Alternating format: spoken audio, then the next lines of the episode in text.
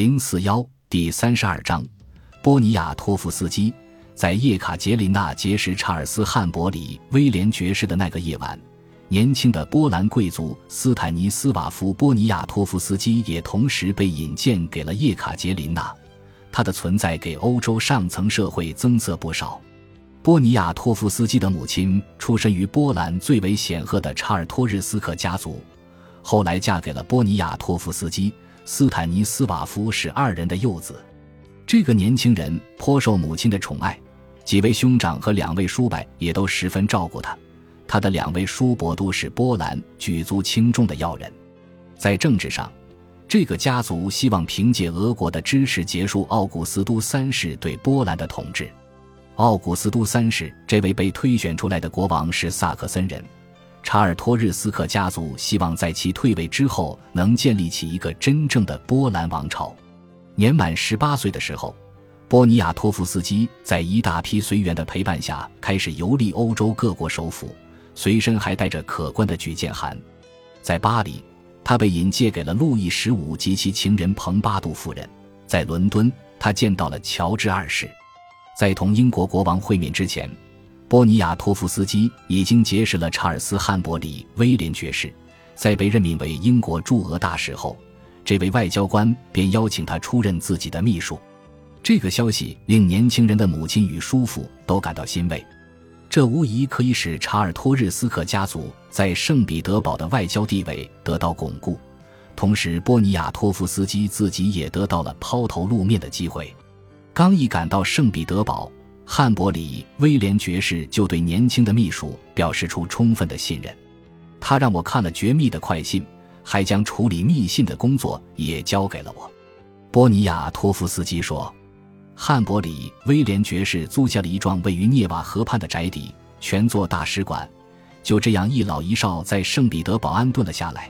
两个人一道欣赏着和对岸的彼得保罗要塞与要塞里四百英尺高的教堂上金光灿灿的尖顶。”汉伯里威廉爵士将其称为全欧洲最美的景色，比叶卡捷琳娜小三岁的斯坦尼斯瓦夫·波尼亚托夫斯基在容貌上无法与谢尔·盖萨尔蒂科夫相匹敌。他身材矮小，长了一张女性化的瓜子脸，淡褐色的眼睛略微有些近视。他的眉毛十分粗重，下巴却很尖削。不过，他能讲六国语言。凭借着自身的魅力和能言善辩的口才，无论走到哪里都十分受欢迎。年仅二十三岁就成了欧洲贵族阶层中的青年楷模，以处事老道著称。叶卡捷琳娜从未遇到过像波尼亚托夫斯基这样的青年，他的出现为他生动地呈现出在德瑟维涅夫人和伏尔泰的帮助下，他才渐渐学会欣赏的那个世界。他说的字字句句都富有启蒙精神。他总是轻松自如地畅谈着抽象的问题，时而浪漫到无以复加的地步，时而又带着一身的孩子气。叶卡捷琳娜的好奇心被挑逗起来了，但是波尼亚托夫斯基还是有两个不尽如人意的缺陷。叶卡捷琳娜渐渐地认识到，这个波兰青年很少有自己独到的见解，而且举止轻浮。不过，他还是接受了一切。实际上。对这两个缺点认识最清楚的，莫过于波尼亚托夫斯基自己。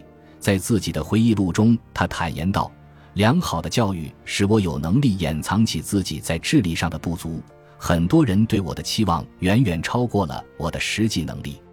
我的头脑允许我应付各种各样的谈话，但又不足以对任何特定的话题持久并深入讨论下去。我天生就热爱艺术。”可是由于怠惰，我没能按照自己的心愿在艺术和科学领域发展下去。我要么过度工作，要么彻底撒手不干。我具有良好的判断能力，看到某项方案或提议时，我可以立即判断出其中的缺陷。可是，在实施计划方面，我却非常需要他人的指点。然而，在很多方面，这样一个精明老练的人却仍然非常天真。他向母亲保证绝不饮酒。包括红酒和烈酒，绝不赌博，并且在三十岁之前绝不结婚。此外，据他自己说，他还具有另外一项独到之处。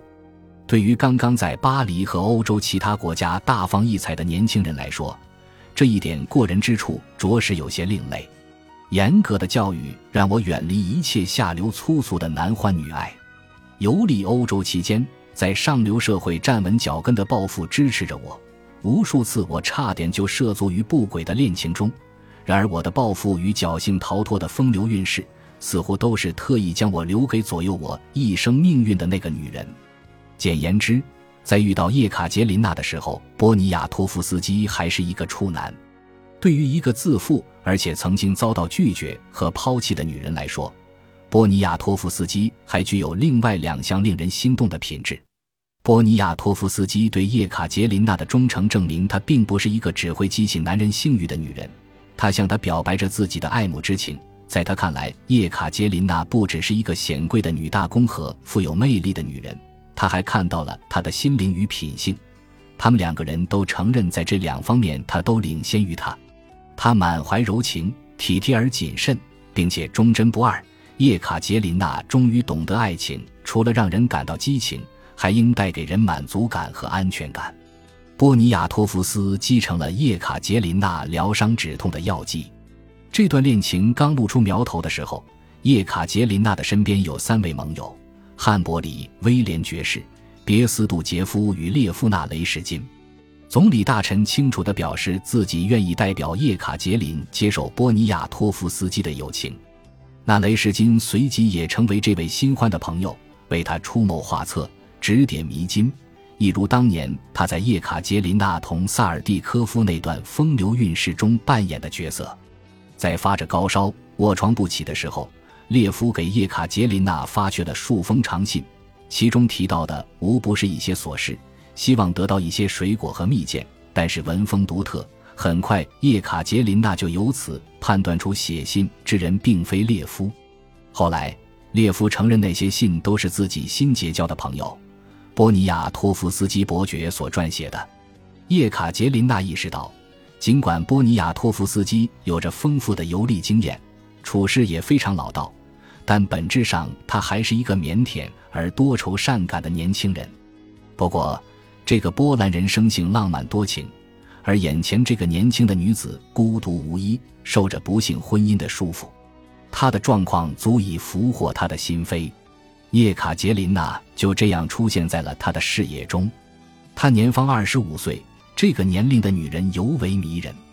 她长着一头乌黑的秀发，面色白皙动人，一双又圆又大的蓝眼睛非常富有表现力。她还长着纤长乌黑的睫毛。希腊式的鼻子，那张小嘴似乎随时等待着亲吻。他的双肩、双臂和双手都那么完美。